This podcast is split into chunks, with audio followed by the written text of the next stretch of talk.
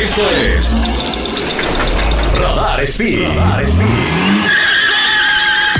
Pruebas, noticias, lanzamientos, novedades y todo lo relacionado al apasionante mundo automovilístico. Radar Speed. Radar Speed. Arrancamos.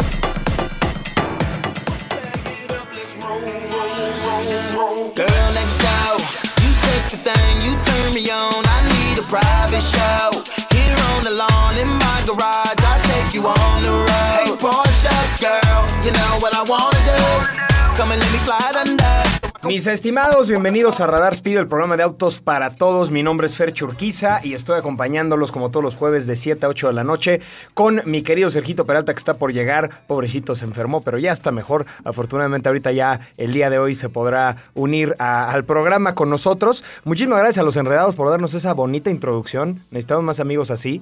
Eh, que nos echen más porras.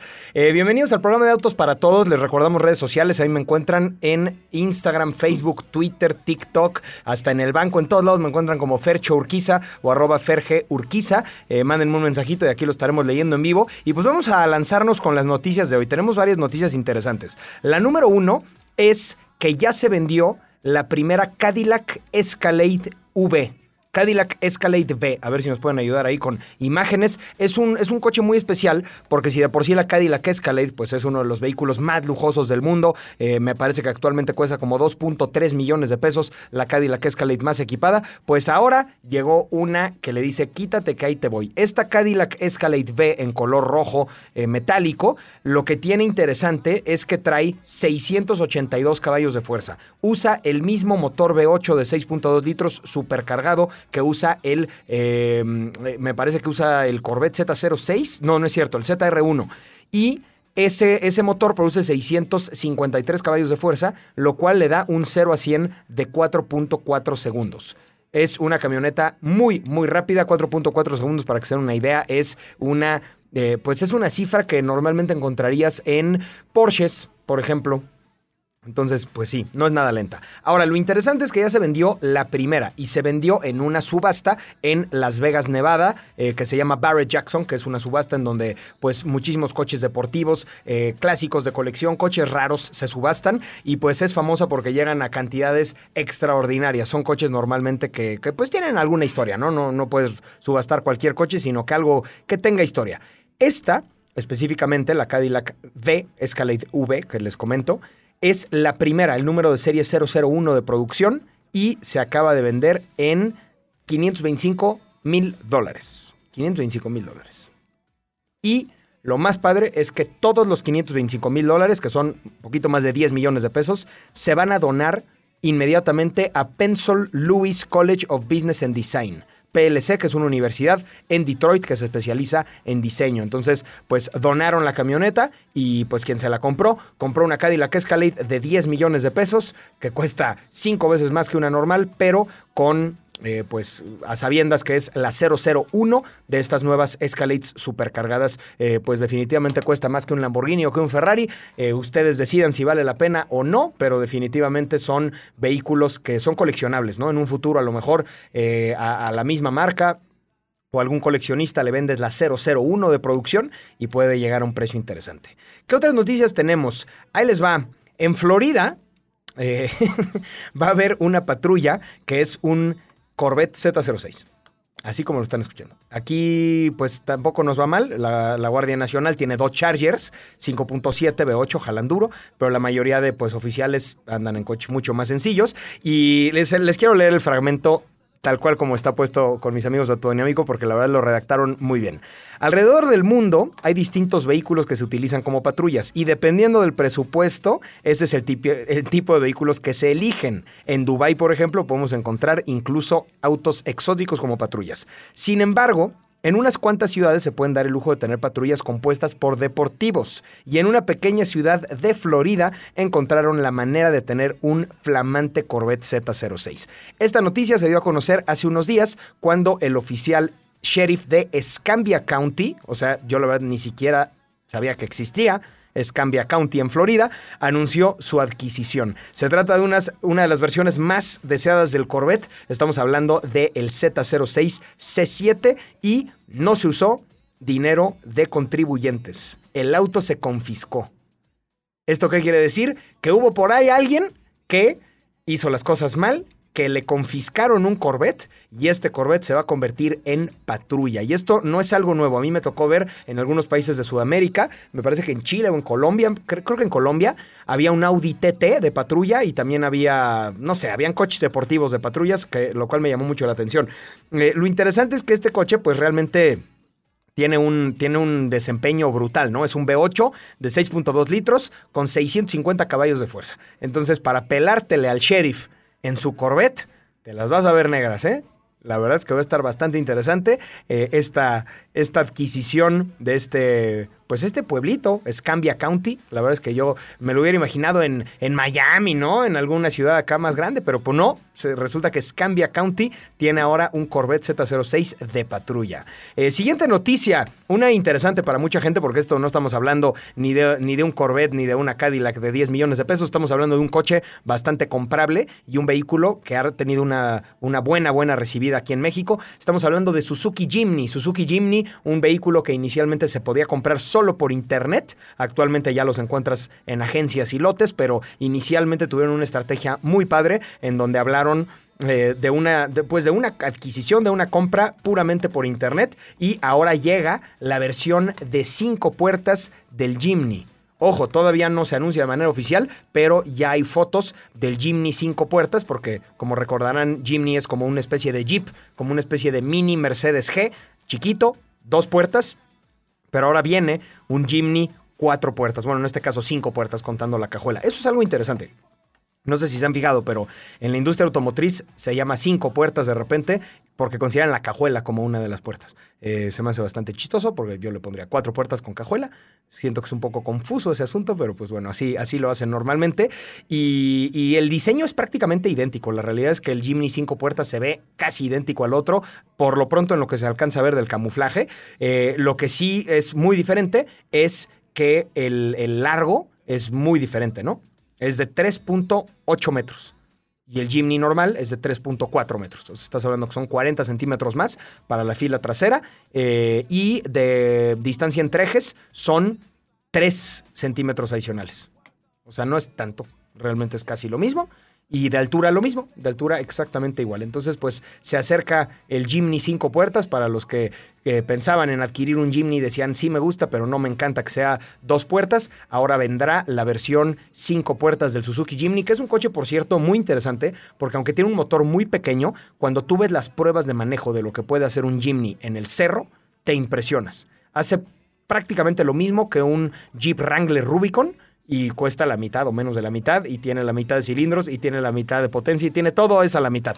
Pero es muy capaz, tiene caja reductora y la verdad es que es un coche que, que se ha ganado el respeto de los off-roaderos, ¿no? Eso, eso creo que es interesante. Siguiente noticia. No sé si se acuerdan de Paul Walker, Paul Walker, el actor de Rápido y Furioso, que desafortunadamente falleció hace unos años. Eh, pues están poniendo a la venta varios coches de su colección. Para quien no sabía, Paul Walker era un grandísimo fanático de los autos, específicamente de los autos japoneses. Tenía un Toyota Supra, tenía un Nissan GTR R34, un R35, tenía muchos, muchos coches, varios de ellos Porsches también. Eh, y tenía un coche muy especial que es un 2.7 RS el, el 911 2.7 RS 1973 en color amarillo, para ser específicos. Este era uno de los autos de su colección, Carrera 2.7 RS, y solamente hubieron 1.590 unidades.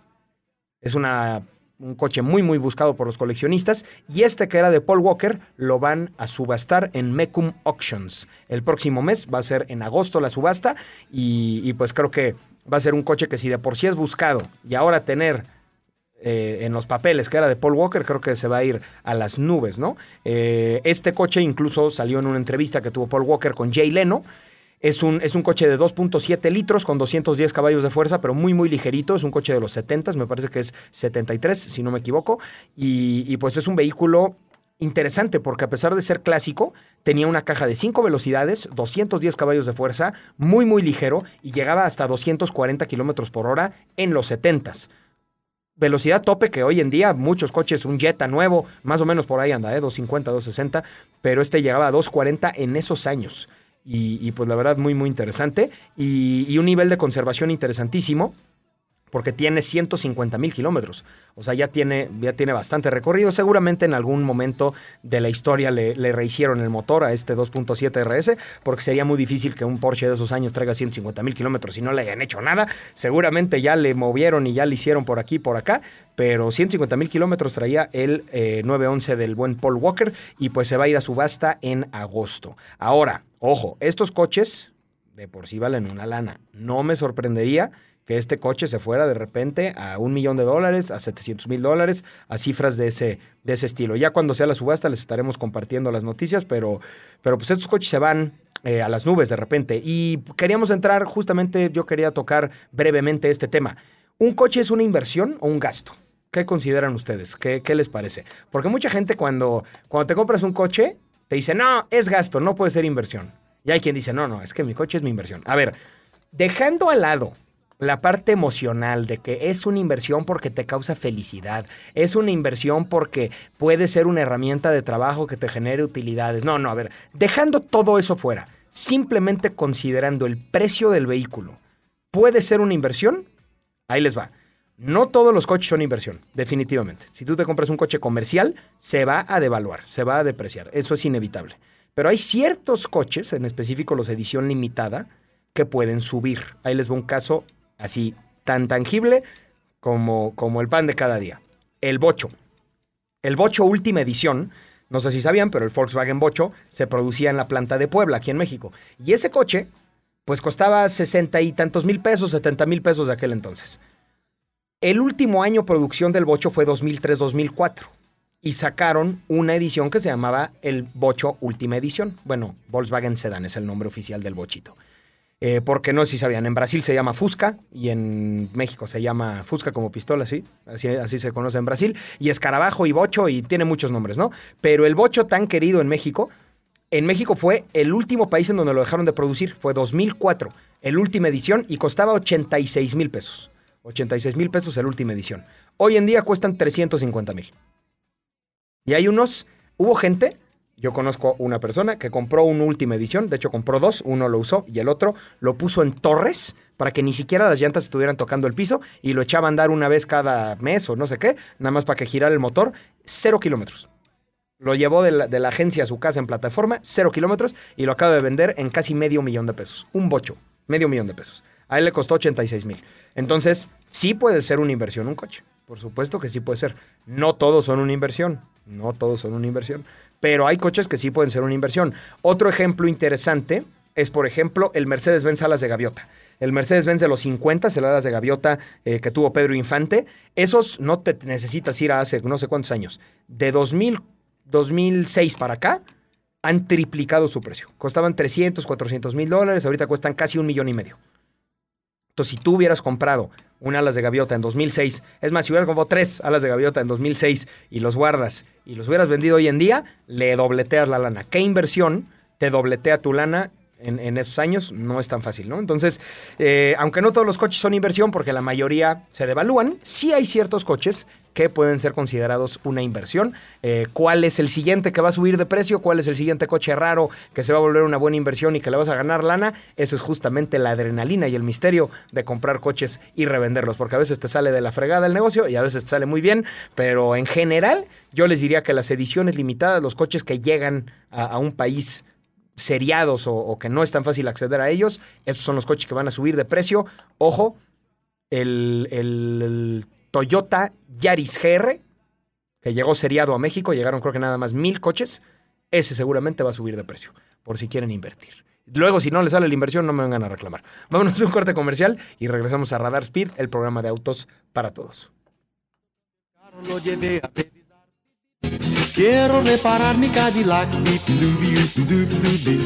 En estas circunstancias el patrón me sugirió prestarme aquel cacharro que en el fondo apareció. Y cuando el Cadillac reparaban yo usaba aquel perol bip bip. Esa cafetera era un perol bip Pues Radar Speed. Radar Speed. Esto es Radar Speed. Radar Speed.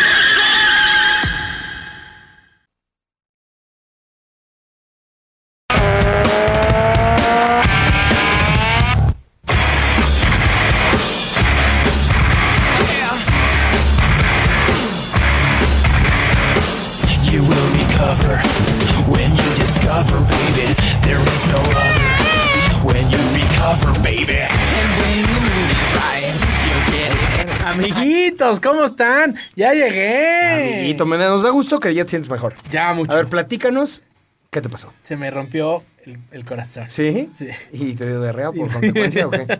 No, no, fíjate que me enfermé de la garganta horrible. De hecho, todavía se escucha cómo estoy Un mocmato. poquito, Un un poquito mocmato. Eh, me enfermé de la fregada de la garganta. Este, y pues sí, me salí de circulación unos días. Sí. Porque de verdad estuve fatal, fiebre, toda la primera noche fiebre sin, sin parar. Un dolor de cabeza que jamás me había dado. Fui al doctor, obviamente. Este, no fue COVID al final. Me hice dos pruebas y todo, pero igual, eh, de esas veces que no puedes estar en la Claro. vida. O sea, Sí, no puedes sí, estar sí, en el mundo. no estás valiendo, te Estoy temblando ya. Sí, justo, justo, justo. Pues.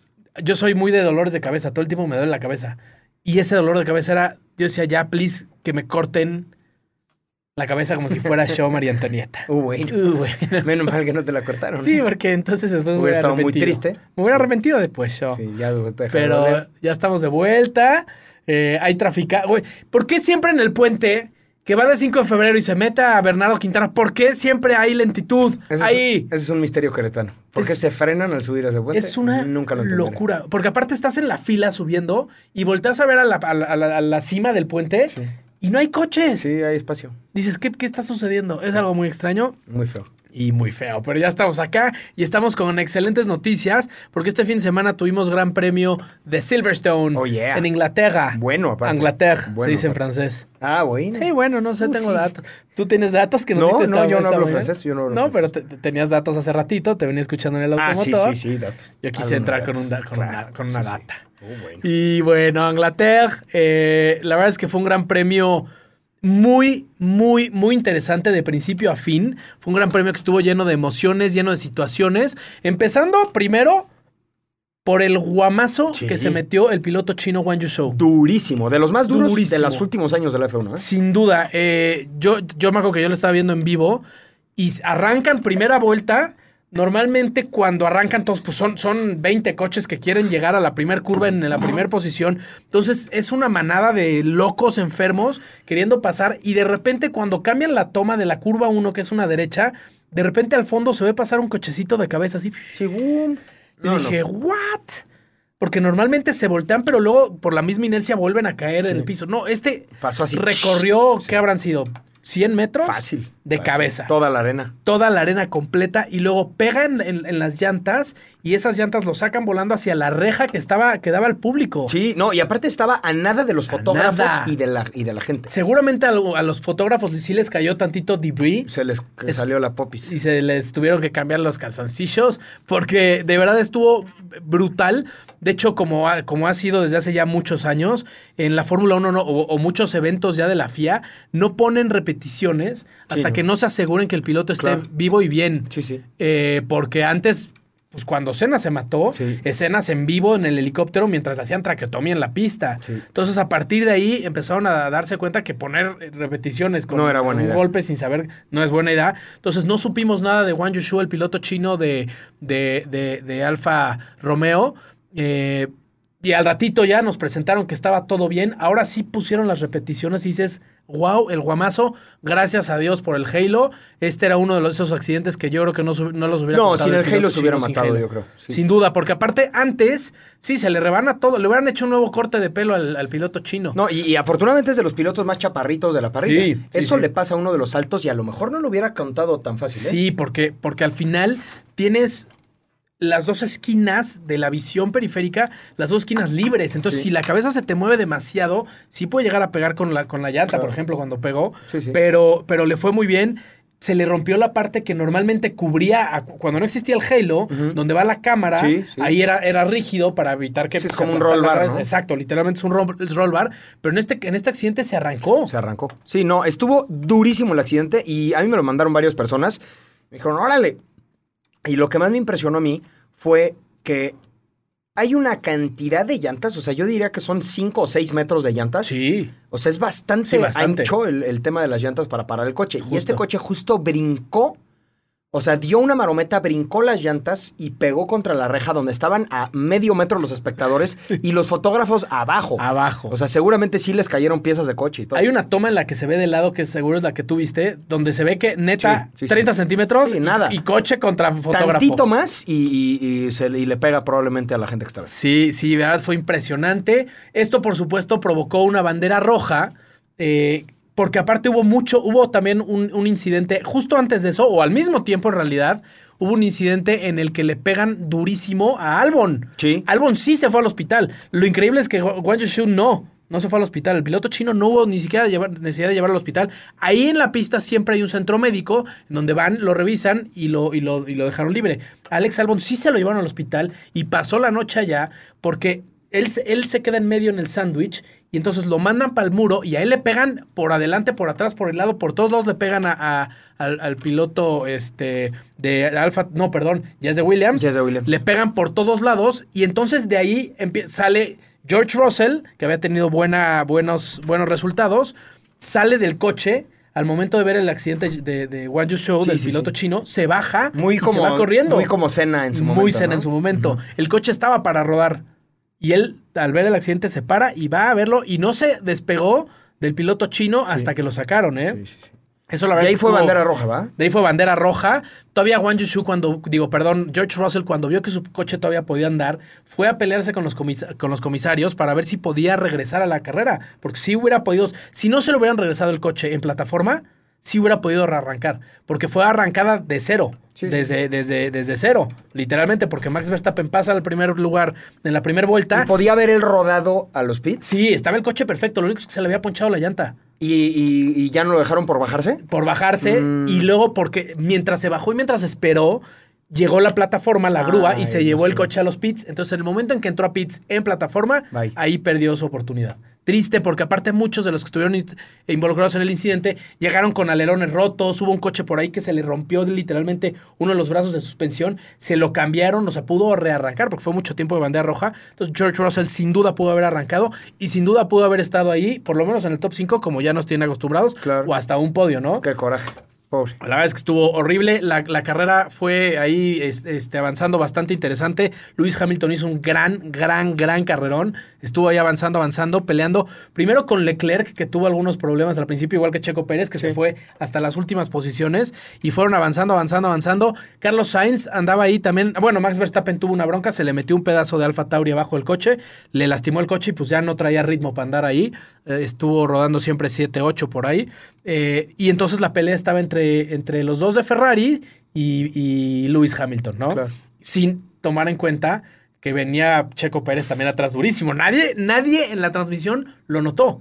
Todo el mundo estaba metidísimo en las vueltas de Lewis, las vueltas de Leclerc, las vueltas de Sainz, este, pero nadie veía que venía ahí atrás eh, Checo. Entonces de repente llega un momento en el que, en el que Sainz, el piloto español de Ferrari, venía delante de Leclerc y tenía que empezarle a sacar ventaja, pero no lograba dar los tiempos de vuelta que estaba dando Lewis ni Leclerc. Entonces dicen, güey, tienes que andar más duro y no Sí, sí, podía sí. y no podía. Llegó un momento que Sainz se vio eh, rebasado por, completamente por la situación. Entonces yo dije, aquí se le va a caer la poca confianza que había ido Claro, sumando y amasando sí, en las sí. carreras anteriores, se le va a caer por completo y de repente pues ya le dicen, ¿sabes qué? Leclerc tiene que pasar, empiezan a trabajar las estrategias, las paradas y de repente, Zúmbele. zúmbale, hay una bandera amarilla, un pace car, un safety car, porque ¿quién fue? Eh, ¿Quién fue? ¿Quién fue? Uno de los coches no alcanza a dar la vuelta completa, se le apaga el coche y en vez de meterse a pits o meter- dejar el coche ahí. por ahí, se queda en la recta, parado el coche. Entonces, obviamente, safety car. Y de ahí, al final de la carrera, ha sido la mini carrera más impresionante que ha habido en los últimos 10 años, yo creo. Buenísimo, porque entonces ahí ya Checo Pérez ya había alcanzado los punteros. Estaba Lewis Hamilton, estaba Carlos Sainz, estaba Charles Leclerc, estaban los cuatro peleando. Por pelearse Checo con Leclerc, de repente los pasa Hamilton. ¿No? Así como que, ¡uh, adiós! Adiós, tantito. Y de repente Checo vuelve a pasar Hamilton. Es que aparte Checo y, Le- y Leclerc traían, eh, no, Checo, sí. Hamilton no traía llantas No. nuevas y tampoco Leclerc, ¿cierto? Leclerc no. Leclerc fue el único que no cambió. Que no cambió, exacto. Y los demás traían llantas nuevas, Ajá. entonces andaban ahí muy tú, tú, tú. Entonces, eh, de repente, en la rearrancada, arranca adelante Leclerc, Ajá. atrás Sainz. Sí. Y de repente Sainz dice, con permisito, se voy. friega a Leclerc Y se va, se va, se va, adiós, primer lugar. Y entonces Leclerc se queda con el problemón de Checo y de, y de Lewis Hamilton. Y fueron tres, cuatro vueltas de estarse peleando durísimo cada centímetro de la pista. Y al final de cuentas, el primer triunfo cae para el español Carlos Sainz. No había ganado ningún Gran Premio Ni hasta una ahora, vez, ¿no? ni Que una sola vez. Estuvo cerca, Qué padre. había quedado en segundo lugar, pero nunca había ganado. Esto le va a ayudar muchísimo a, a- a generar confianza otra Claro, vez. claro. Eh, estaba muy, muy contento, no lo podía creer. Y este salió una frase mágica, porque le estaban, dice y dice en el radio, cosas, indicaciones. Y el güey dice: Sí. ¡Stop inventing! Stop Inventing, sí, se hizo, súper se hizo súper viral, ¿no? Ese de Stop Inventing fue porque le estaban casi, casi diciendo deja pasar a Leclerc, ¿no? Es que no, ¿O ahí, ya- ahí, ahí estaban en, en- detrás de safety car. Y entonces le estaban preparando para la rearrancada. Le estaban diciendo, a ver, en la rearrancada se te va a ir Leclerc y entonces va a venir atrás de ti Luis Hamilton, lo vas a tener que defender. O sea, le empezaron a dar muchas indicaciones de lo que iba a pasar en la rearrancada. Y el güey, sabiendo que traía llantas nuevas y que traía todo el hambre del mundo de demostrar, fue cuando les dijo, ya, ya, ya, No me stop fregando, inventing. no me estén fregando. Yo ahorita voy a ganar. Sí, sí. Y lo cumplió, fue, ganó, hizo un tremendo carrerón. Stop Inventing. Stop inventing. Buenísimo. ¿eh? Este, y pues sí, el primer triunfo se va justo para el piloto español. En segundo lugar, Checo Pérez, que hace una recuperación Brutal. brutal. Se espera de un, de un piloto que está en un equipo grande como Red Bull. Y Sí, en claro. tercero se alcanza a subir Luis Hamilton, que me dio gusto porque pues es, es su casa al final, ¿no? ¿Cuántos podios lleva Luis en esta temporada? Luis lleva dos podios. So- este es su segundo es el segundo apenas. Exacto. Y a- en el campeonato van las cosas de la siguiente manera. Papito My Love Max Verstappen en primer lugar con 181. En segundo, el mexicano Checo Pérez con 147. Charles Leclerc, que ha tenido unas últimas carreras espantosas para el olvido. Sí, caray. eh, 138 puntos en tercero. Carlos Sainz cuarto, 127. Y George Russell, 111 puntos. Lo, eh, cierran el top 5. Luis Hamilton en sexto con 93. Bien. La verdad es que fue una carrera para volverla a ver. Sí. Estuvo buenísima. No, sin duda. Porque hasta antes de la bandera, bueno, del safety car, hasta antes había un- un- una batalla directa, aunque no estaban peleando eh, eh, físicamente, estaban peleando por tiempos para ver las paradas de Lewis Hamilton. Sí. O sea, se estaba tratando de defender. Entonces fue muy interesante todo este, toda la, toda, toda la carrera, literalmente. Así que ojalá los que no la vieran la puedan ver por ahí en F1 TV. Sí. Es en inglés. Uy. Y eh, bueno. Muy internacional esto. Y porque estuvo buenísima. El No, muy campeonato buena, está muy buena carrera. que arde, ¿eh? Muy buena carrera. Checo Pérez en segundo. Vamos a ver cómo le sigue yendo.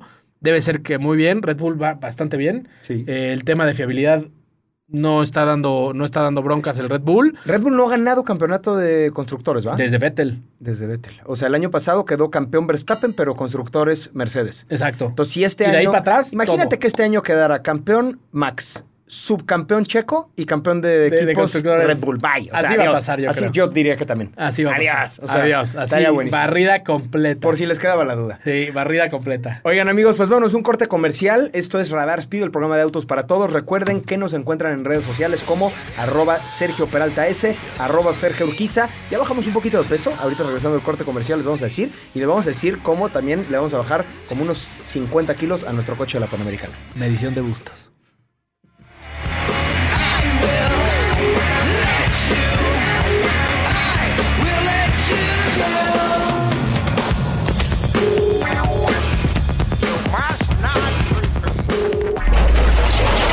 Esto es Radar Speed. Radar Speed. Esto es Radar Speed. Radar Speed.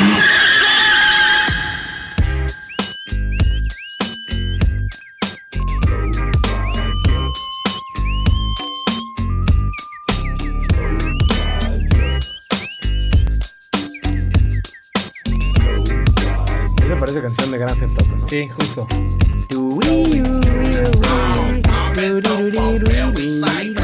Amigos, bienvenidos a Radar Speed, el programa de autos para todos. Mi nombre es Fercho Urquiza, porque soy italiano, por Ya. supuesto. Y estoy aquí con Sergio Peralta, también italiano, eh, piloto de la escudería Ferrari. De la escudería, la più bella escudería del mundo. Oigan, les platicamos una cosa muy bonita. Yo te quiero platicar algo muy que me emociona mucho. A ver. Ya tengo Xbox. ¿Ya tienes Xbox? Sí. Vaya. Después de 15 años de no tener consola, porque yo era súper fan, mega Sí, fan, ahí les va. soy. Obviamente de los de coches, todos, Forza Project, todos, Todos. Project Gotham, eh, Gran Turismo ni se diga. Todos los de coches me encantaban, pero específicamente yo era muy fan de Halo. Ok, sí. sí. Antes de que se pusiera de moda el Call of Duty, Sí, sí. era Halo Sí, 2 sí. y Halo 3. Y se hacían hasta torneos Claro. y cosas. Y ahí es donde nace el teabagging, que el teabagging es cuando matas a alguien, agacharte encima de él así. Eh, ahí nació. Entonces. no vamos algo- a explicar por qué. Es algo muy interesante, ¿Por qué el pero sí era la manera de humillar al oponente ah, cuando lo matabas, ¿no? Claro, claro, y claro. yo era muy fan y la verdad es que jugábamos online y teníamos nuestro clan y íbamos a torneos y todo. Y pues la verdad es que ya con el tiempo pues ya dejas de chambeas y la escuela Sí, y la y media tienes ya menos no. tiempo KB. Y entonces yo vendí mi Xbox y ya nunca, nunca volví a tener consola. Y recientemente eh, pues adquirí un Xbox y... Y dijiste, y- ya, vamos. Y me puse a jugar el Halo 1. Neta. Porque en el Xbox de ahorita Ajá. puedes descargar juegos del Xbox Sí, 360. sí, yo no sí. sabía eso, pero. O sea, está el Halo 1, el que yo jugaba a los 15 años. Sí. Y, y tienes un botón que te enseña las gráficas De ese entonces y las de ahorita. Ah, sí, eso sí pues, no o, sea, sabía. o sea, ya está todo remasterizado y se ve increíble, pero le picas un botón y se ve todo pedorro, así como se veía en ese entonces. Sí. Y está muy interesante. Y he estado jugando. ¿Qué habrá sido? ¿Principios de 2000 Eso fue. Por sí, ahí, ¿no? o sea, a ver, 2002. Sí, yo tenía. ¿O qué será? Yo tenía Sí, 14 por ahí, ¿no? años probablemente. Sí, ¿no? Sí, no sé, el Halo, el Halo 1, el Combat Evolved, era de Xbox 1, del, del negro. Ajá, sí, sí, sí. Entonces, eh, ahorita te digo, mira, para no andarle jugando al menso, eh, ahorita te digo porque seguramente salió mucho antes de que yo lo jugara. Sí, porque me acuerdo que era una locura, o sea, se volvió una locura, nada de que el Fortnite y la... No, no, no, ese era el de a de veras. Y no, y, y no existía jugabilidad online, o sea, era de irte a juntar, te llevabas tu Xbox, había 15 Xbox en un, en un mismo cuarto y todos contra todos. Ahí te va. 15 de noviembre de 2001 se lanza. dije. O sea, yo tenía 11 años. ¿Viste cómo soy de bueno? Está cañón. Y, y yo lo empecé a jugar como en 2003 por ahí. Ajá. Pero el que realmente, así, el bueno, bueno para mí fue el 2. El dos. Ah, con ese empezaste, El claro. 2 y el 3. Claro, jugué el 1 también, pero eh, muy interesante, la verdad, volver a tener Xbox. Y ya quiero jugar el Forza Horizon. Está buenísimo. ¿Sí? ¿Tú lo tienes? Sí, claro, porque es en México. Es correcto. México es México en italiano. Ah, muy bien. Eh, Somos italianos. es que somos italianos.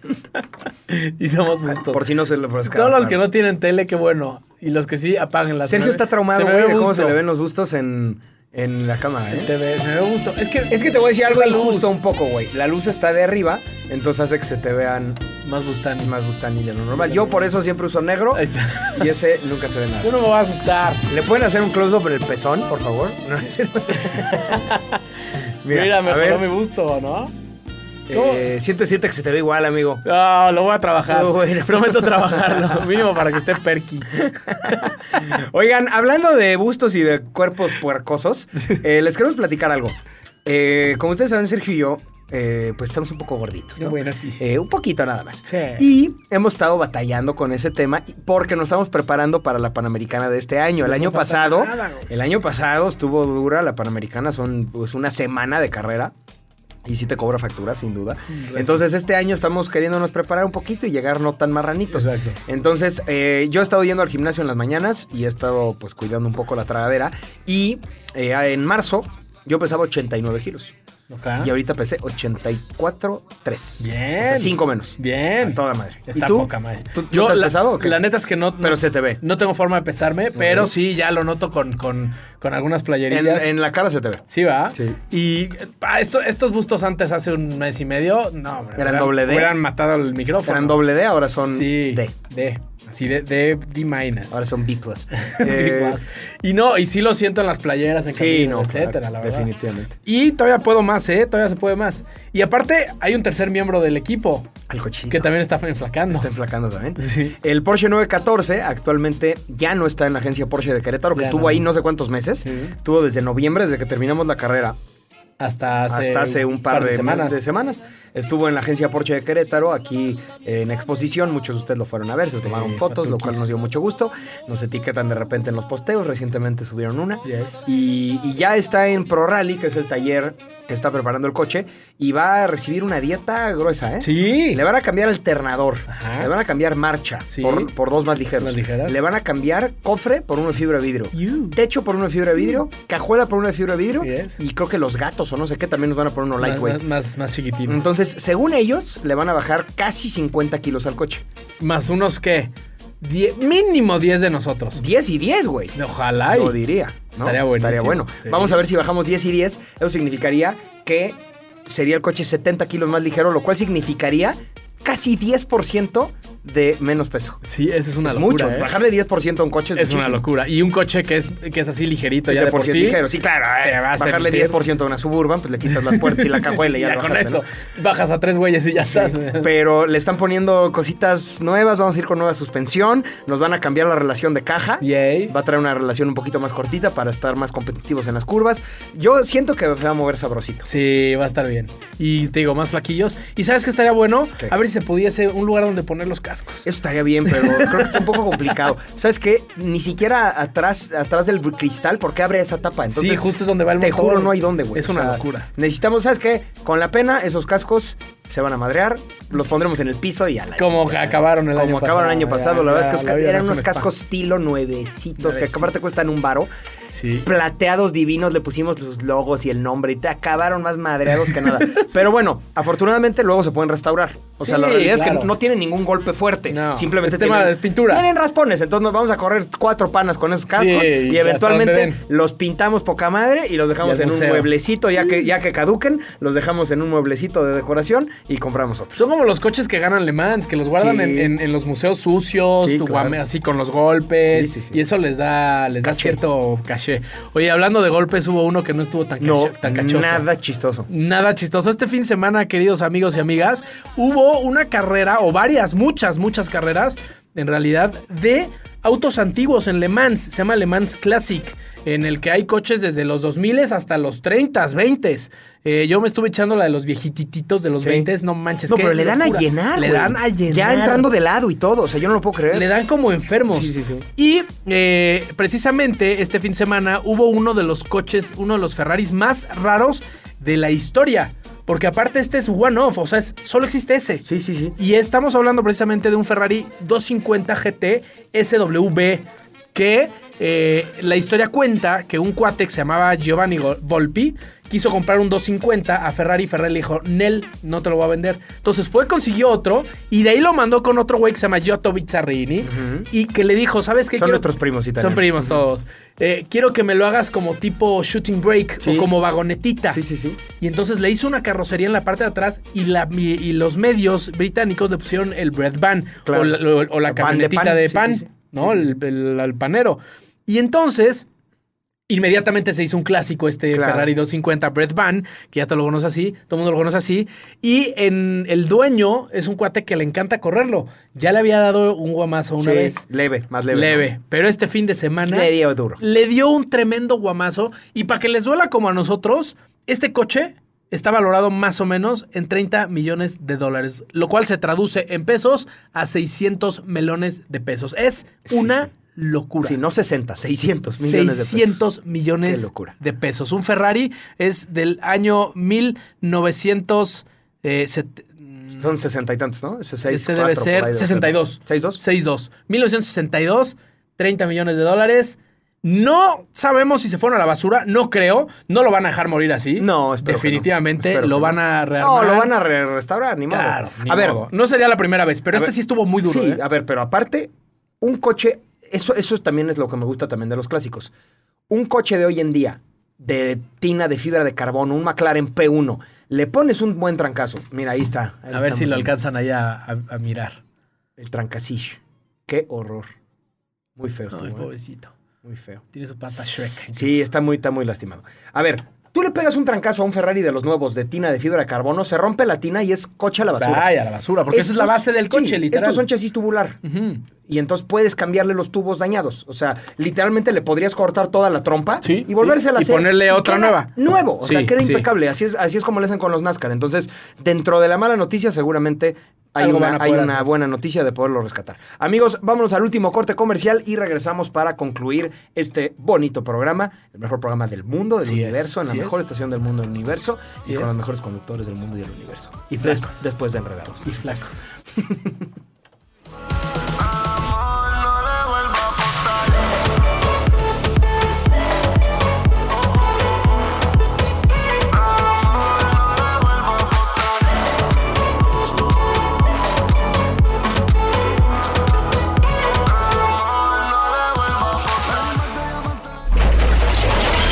Esto es Radar Speed. Radar Speed.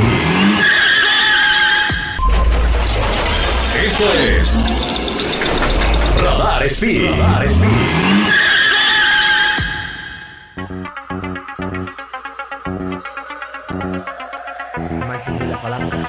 ¿Cómo están amigos? Bienvenidos de regreso a Radar Speed. ¿Podri- ¿Podríamos bautizar el programa como los amantes de la palanca? Eh, no sé si ¿Podri- sea ¿Tú gran dirías idea. que es un arma de doble filo? Sí. Porque sí nos gusta la, la palanca. Claro. Mí, ¿no? Porque normalmente ya ahorita puro así de sin palanca no. Sí, no gusta. no, ya, sí. Los automáticos no, pues, No, no, no, no nos gustan. tanto. Ahora, lo que sí es interesante si tienes un automático es que probablemente lo llevas apagando mal toda tu vida.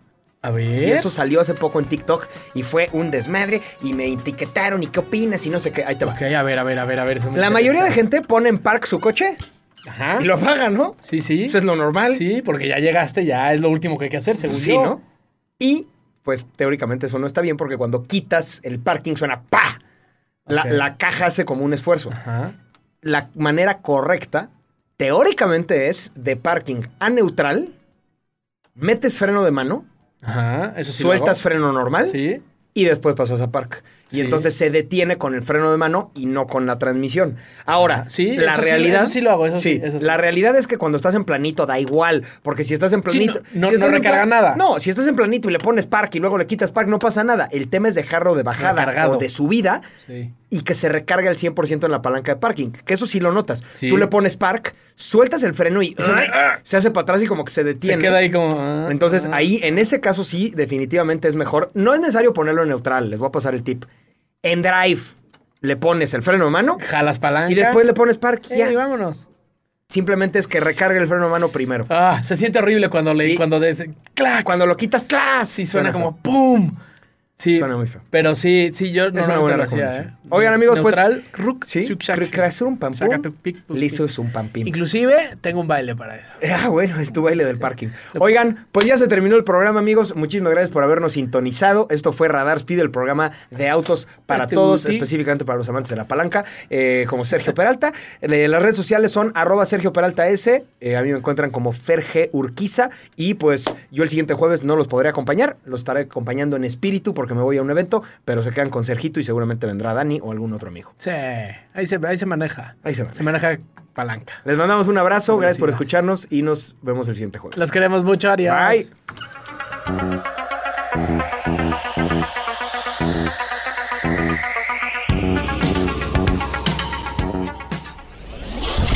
El automovilismo no es un simple deporte. Es una disciplina y en Radar Speed te enterarás de todas las noticias, novedades, lanzamientos y todo lo relacionado al apasionante mundo automovilístico. Escúchanos en una próxima emisión aquí por Radar 107.5 FM. FM.